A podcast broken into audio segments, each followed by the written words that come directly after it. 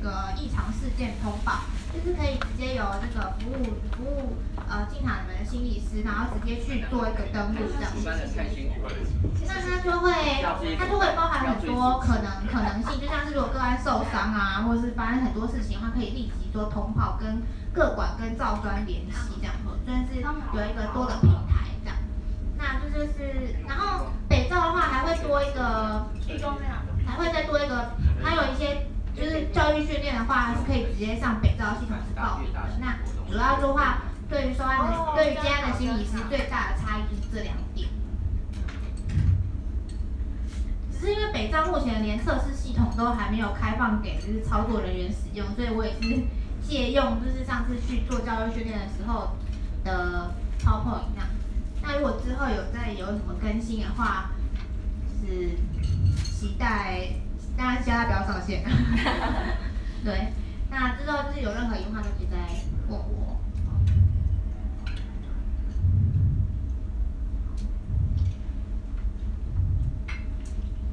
那接下来的话就会比较提到是，就是我做的研究的部分，就是我是做电脑化的字词分析。那不晓得大家有没有听过语言风格，或是用语言来做 profiling 做语言侧写？那这个其实是从最早是从嗯，大家如果有做书写疗愈的话，可能比较偏社心那边会比较认识这个 Pena Baker 老师，他是在德州奥斯汀大学的荣誉教授。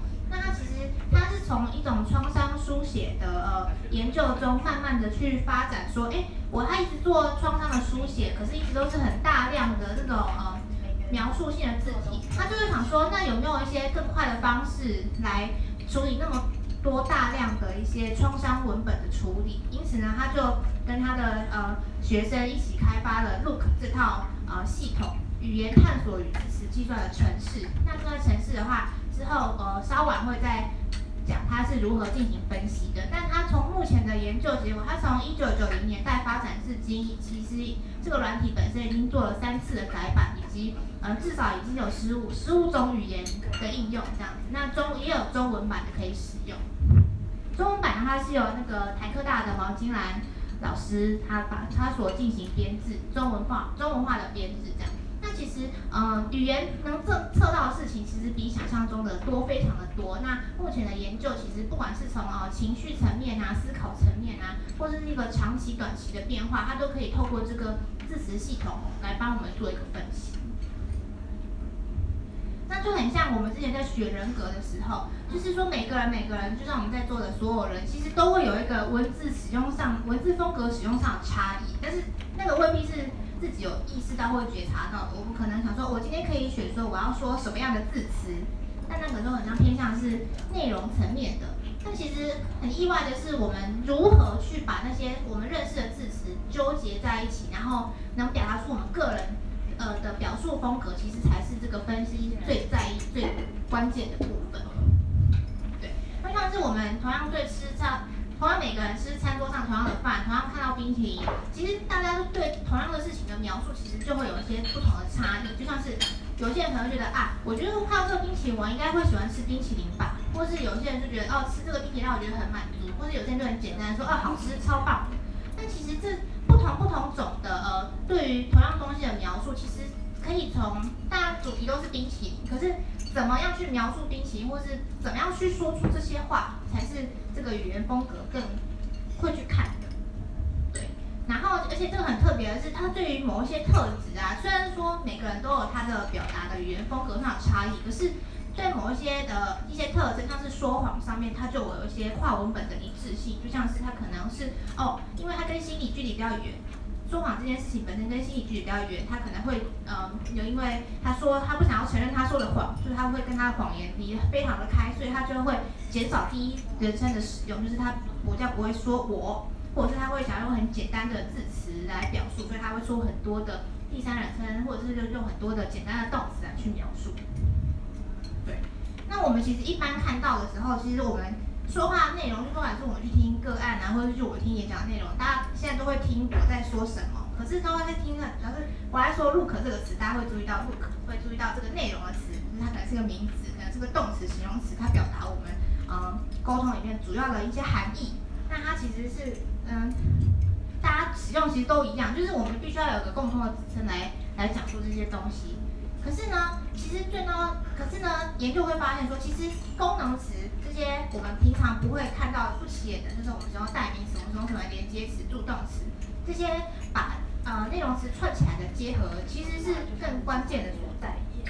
其实功能词在我们平均的字词的百分之零点五，可是其实我们说话一半以上，我们表达出来的功能意思的功能，跳跃出意思以外的东西，其实都是由功能词来来做表达。这个虽然是一个英文的数据，可是用中文的词频去看的话，其实也是这样。呃，中文排名前十名的字频，基本上都是像什么的啊、了啊这种。我们其实单看这个单字，觉得它有很多意思，但它其实是功能词因为它巧妙的地。对，那其实研究就我会发现啊，就是我哦我自己跟它分类的话，它可能说跟注意焦点有关，你可以看什么词？注意焦点可以看代名词，像是第一人称代名词，它连接到是更多跟自我关注有关的事情，或者他像是忧郁的人，他比较会自我聚焦，容易反刍，他就可能会沉浸在我的一个想法里面。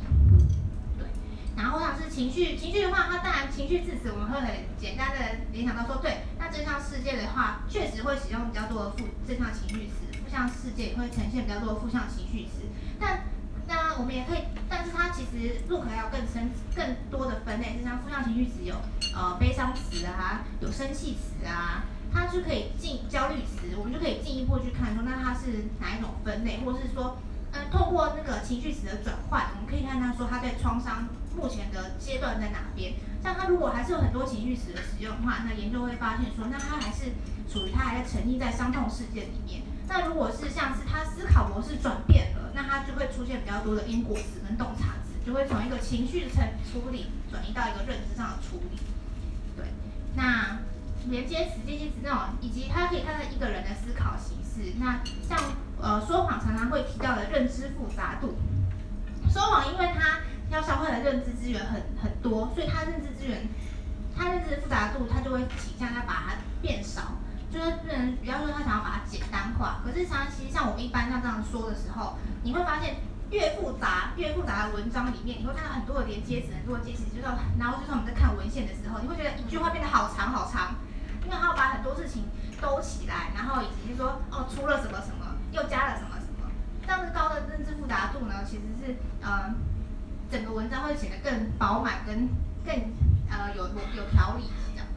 那以及除了看这些部分的话，就是社交关系都是我们很很在意的嘛。那从代名词就可以看得出来，简单来说，我们在互动的时候，对方用了哪一些语言，像是你讯息，第二人称比较多的时候，是不是就跟关系品质比较有差，就是关系品质差有关，以及叫做是我们，我们我们现在聚集在这里啊，我们的伙伴怎么样啊？这样就变成说我们团体凝聚力，如果使用我们多的话，团体凝聚力也会。呃，相对来说是比较高的。那这是目前一个呃整理一个研究发现。暂停一下吧，因为有人要离开。所以我们先大家一起举杯自拍合照吧。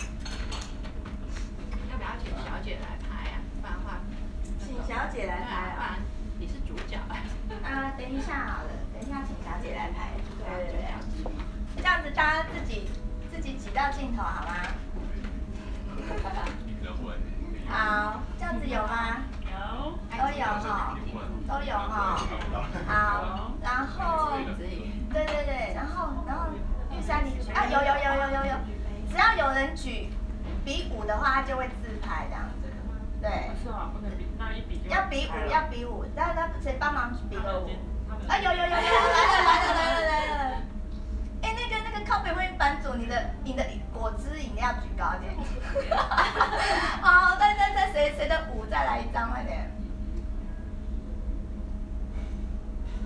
没有。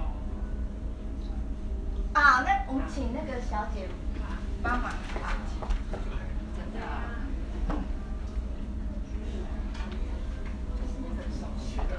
这个专业，这一点好有趣哦。真的很有趣耶。说谎，还有这刚刚这个语义的语义的部分，这样。对，因为它是很实用的东西。它变化型的，因为它比较像是符号，那就是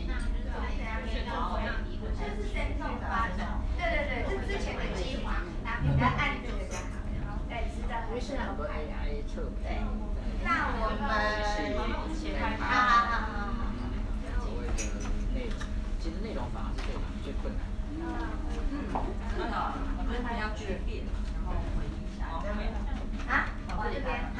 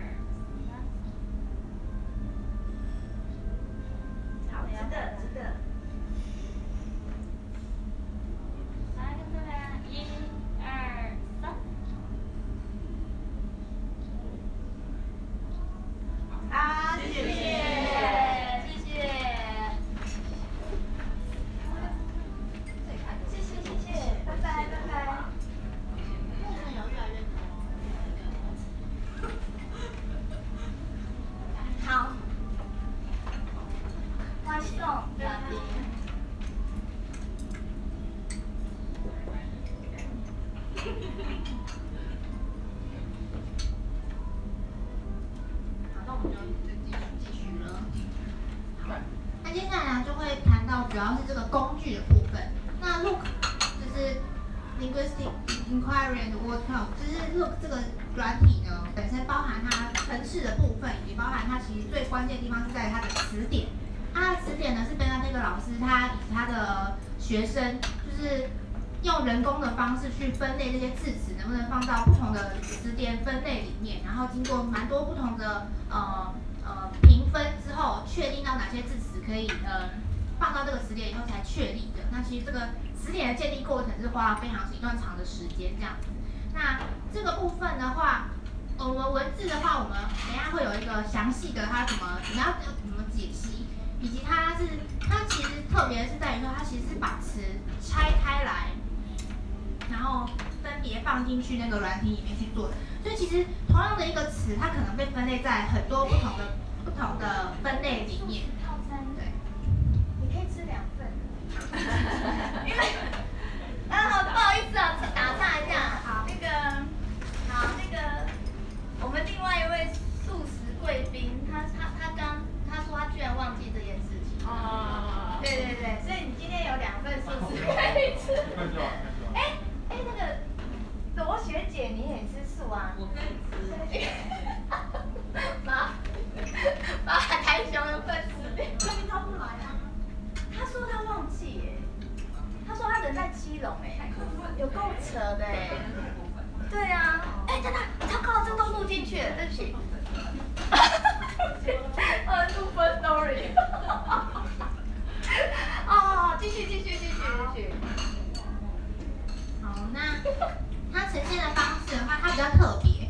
但是当时放丢进去的时候，它会去计算说，那它跟全部字词的百分比多少？所以那个数据呈现出来，它其实是一个占文本的百分之多少的一个比例，就是哪个词占了全部的文本的百分之多少。它只有少部分的话是用像是呃总字词数是一个一般计数方式，就是这个词一个、两个、三个、四个这样子算的部分。那我们就是把最后这个输出的百分比当做是一个呃可以计算的词，继续我们后面的分析。那因为它这个发展也很久了，它除了原本的可以单从它单词的词类去分析说它的整个语言指标之外呢，它还有进行一些额外的公式可以来做参考。那像是诚实，它可能就包含了呃第一人称代名词的比较少啊，然后第三人称代名词比较多啊，然后以及等等等等等的一些一一连串的词词类的加总，这样子来得到这个公式的指标。那这些指标也当然也不凭空而来，它是做了很多不同的小研究之后所得到的一些呃具体的可以想要让它说是具体可评量的一个部分。对，那分析出来的。嗯，字词的话呢，它可以采用的归纳式的取向。那它其实可以，是说，我们可以透过几个分析的层次来看，就像是我们可以从最简单，它是什么样的语言分类，它哪一些字词使用的比较多、比较少，哪些字词比较对比呃一般组来说有比较显著的差异。那这个是属于第一个层次的分析，以及再过来之后呢，可以透过一个嗯心理历程，就是我们想要去分析他的心理的哪一个哪一个部分，或是我们本身有一些理论上的基础，我们就可以透过这个理论上的基础，然后我们去推测说，那他可能些词汇比较高，哪些词汇比较低，或者它呈现出呈现的一个样貌应该会是什么样子，然后最后可以来算它的一个演算的公式。所以呢，我。我其实做假新闻最大的原因，就是因为我在写论文那一年，就是发生了最，就是一个大家应该都知道的新闻，就是关西机场的事件。那那时候呢，哎，一个一个是假新闻，竟然造成一个外交官的的的死亡，所以那个时候其实还蛮蛮意外，就是假新闻真的蛮影响的。然后加上自己是在做测谎的部分，所以就想说，那可不可以把这个部分来做一些研究以及贡献这样。所以呢，就算是一个开始的点啦。所以呢，我们当我们提提取到这部假新闻的时候，我们当然是看啊，我们看这个新闻都看什么？它里面写什么嘛？什么台风做了哪些事情，去做影响了哪一些部分？那这是中文的部，中文的假新闻。应该据我所知，我是第一个用这个方式在做做这个的部分。那因为是中文的关系，它跟英文字词很不一样。英文字词就是一个单词一个单词一个单词一次切开来的，可是中文。有很不一样，就我今我喜欢冰淇淋，还要变才拆分成这一句话，可是我要自己去切分，是我喜欢冰淇淋，我们要自己去把它做断词。可是如果说人工断词的话，诶，那就是要花很久的时间。所以呢，我们就是借用了中研院研发的就是断词系统，那它的分析准确率可以达到百分之九成。所以我们就是进用这个免费的 免费的线上资源来做进行这样子。那大家就取得他们的授权以及要。引引述他们的文章，这样引述他们的文献，这样。那其实坊间还有蛮多断词系统的，其实也可以，如果有机会应该也可以再去试试看。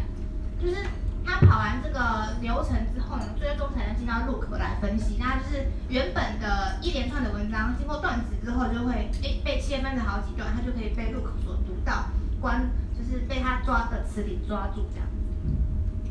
然后比较特别是他要用，他要在。它很多步骤啦，就是也没有办，目前还没有办法让它一步到位的。然后跑进去 Look，Look 其实很简单，Look 的操作应该是所有分析里面最简单的。首先你去买那个软体，大概三十几块，哎，折合台币大概也是一千多块，对，然后你去网上买就可以这样。但它需要目前的话只有否就是研究用嘛，商业用要跟那个老师成立的公司进行洽谈这样。然后它就可以存成，就是它跑出来就会变成哎什么什么什么词类，然后一格一格格里面都是它的数字，这样就可以再进行后面的分析。那就像是那时候就跑，可能我那时候设计实验分组就分成哎说谎组，有说谎没说谎，真新闻假新闻，我就去跑一个那个 T 啊或是 F 考验这样，就是很很方便。那好处的话就是它真的蛮能做大量的分析，就像是如果我们今天一个人要看五十篇新闻，我们就要花。可能就算一篇新闻花一分钟，我们应该都不止啊。我们要花至少一个小时在做嘛。如果我们要再把它断词去做像传统的直性分析那样子，我们就要花很多的时间。可是呃，用了电脑化字词的话，你就可以发现，哎，一次可以做比较大量的分析。虽然你还要处理呃原始资料那个部分比较麻烦以外，后面的话其实都相对来说都是比较快跟便利的。那当然，它有一些文本的限制，它就是不能字词过少，因为它算百分比。如果你字词过少的话，它就会有一些呃偏差、偏误出现这样。以及有的人会比较，我觉得它会跟我们一般逻辑思考比较不一样，是我们会试着在那个脉络里面去想那个字为什么要这样讲，为什么要这样说。可是如果他给我们是一个一个嗯数字，它的意义需要变成说它怎么解释的人如何去赋予它这个意义在这样。所以它其实某个程度是一个。要去脉络的分析方式，但它的字词分析，话某个程度是它最最困，就是后面的解释。如果去解释这个分析的字词，某个程度就是它这个关键所。那我们就是其实后续去做了蛮多的研究的。那也有像刚刚有提到，就是哎有没有在做用应用在人工智慧上？有，就是我我跟呃我的指导教授黄天老师就有一进行就是后续的研究分析这样子。然后我们有去投一个呃地报论文，我们把那个性侵性侵犯会不会再犯，我们收集了他一年的周志，我们去评估说他他会不会有些想要再犯的心理的可能性，会不会其实表面上在团体里面都都待得好好的，那他会不会其实有一些文字的线索可以跑出来？那我们去做分析之后也发现，哎，真的哎，他在想要犯案的时候，就是哎认知复杂度就升高，他犯案之后想要说谎，认知复杂度降低，这样就是会有发现说他真的会有一些 pattern 可以去去预测。那目前只是个案报告，之后有可能就是想要嗯，就多做一点，把它发展成更大的部分。那我们 lab 也有做了很多，就像是我们还去研究歌词啊，研究创伤的人啊，然后研究很多很多很多，就是它是一个很有趣的变化型，那它可以做很多不同有趣的实验，这样子。就是如果之后大家有兴趣想要合作或是分析的话，都可以参考看看的。好，那今天大家就聊到这边，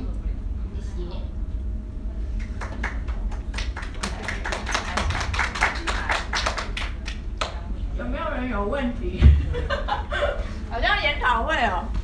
好，我们现在是在讲那个字词分析啊。那个字词分析，如果，嗯，它它主要的那个，它主要的那个功功能目标是什么？功能或目标吗？嗯，意义跟功能的目标。当然还是就是便利大家的生活吧，去找到大家所对什么样事情的好奇。没有没有没有，我是让你总结一下。总结，因为现在在录分。你你一一段话总结一下，字词分析是什么？字词分析就像是文字的化学。啊，没有没有，再再再讲句，你你把你刚才二十分钟讲的话，呃，总结一下。字词分析，前情提要一下。好，先问。我很好奇，没有要考虑。没有没有没有。对啊，就是我纯粹的好奇啦，是说那个，因为听起来那个分析这样子是可以做的嘛，就是把它断句。但是说分析完之后，要探讨那个结论的时候，是说，呃，本来就有一个样本嘛，或者是说去判断说。诶，它在什么词汇上面使用比较高的比率，或者是说认知复杂度比较高，或者是呃怎么样情况比较高的时候，然后所以可能就呈现他要说谎，或者是说他要呃有所行动这样子。那我很好奇的就就是只说那个分析的对照的那个原本的那个样本嘛，我不知道怎么称那个词啊。对，应该是说它跑出来的话，是因为像说谎，它是有理论基、有心理学的基础的，所以我是去回顾很多关于说谎的文献，哪一些理论说了说谎的什么，像是艾克门情绪论，或者是之后有提出的说，呃，其他的多因素论或是认知的理论，在说谎这一块，就是它其实不完全是说哦，因为只是数字跑出来这样子，就做怎样的解释。他还要参照说，呃，理论基础有没有这个我们要测量的特质的理论基础，然后才才才才去做解释。哦，所以意思是说，可能，就是说要做某一个现象的时候，它的背后的理论可能就已经说有哪一些指标指出，如果呃这些指标是比较高的时候，那就会有这样子的行为，这样子，这个是呃在背后从理论的时候去分析，然后搭配你们分析的结果再来对照，这样。没错没错。哦，了解了解。好好好好，所以所以呃，那我来问大家好不好？字词分析可以做什么用？后面的后面的字词分析可以做什么用？侦测是否有说谎？侦测是否有说谎？还有吗？关键这样的菜我就陆陆续续都出了。对对对对，一直上一直上。那素食的我就不讲了，就因为有。对对对对，一直上一直上。素食的全部都上。对。所以字词分析可以看说谎，还可以看什么？假新闻。假新闻，假新闻也是说谎嘛？还可以看什么？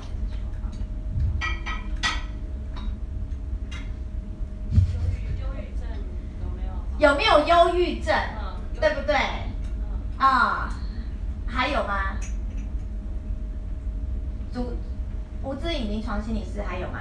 其实很说谎跟忧郁症还有吗？还有啊，他其实也可以看，就是性格，有人把它拿去做性格跟那个 Big Five 的关联性，就是哪一些性格的人会呈现哪一些语言的形式，或者是从从简单的男女性别说话说话上说话上面也会有一些差异，就是它变化型真的蛮多的，就是你可以把它应用在很多想要测量的特质上。哦，好，既然讲到 Big Five，请问 Big Five 有哪五个？送，今天变成研讨会了，送。哦我们那个场上的那个自动体嗨趴的那个桌游开始有开放性，还有什么性？友善性。友善性。谨慎性。谨慎性。还有什么性？欧选嘛。哦，友善、开放、谨慎。知影有吗？还有什么？神经质哦，好，所以所以字词分析跟哪哪一个个性有关？哪一种性格的向度有关？性格的向度都有关，都有关都有关系啊。哦，都有关系，哈，那都有关系是要看什么？看他可能把就是不同，我们可能先去做 Big Five 的人格嘛，先测出来不同不同类型的人嘛，可能有些人是友善性高，或是开放性高，那他。我们就会去测量说，那他出来的一个文字的 pattern 会是什么样？这样子。所以五行他们的文字 pattern 都不一样吗？不一定诶，有一些有一些类型是测量不到不到结果的，但有一些可以。Oh. 像可能神比较神经质的人，他就会在情绪词上面使用比较多。哦，神经质的人在情绪词比较多。好，等一下我们原本设计，等一下等一下让你问，现在好像变成口口试。考试，有点好奇啦。好好好，好好奇。我最后一个问题，就是这个说到那个来谈的个案，真的他们有一些可能有所谓的呃心理的症状的时候，可是好像我参照对比他们的口语，可能都非常的简单耶，就是说我就很不开心呐、啊，然后呃我不知道，然后他就冒出来。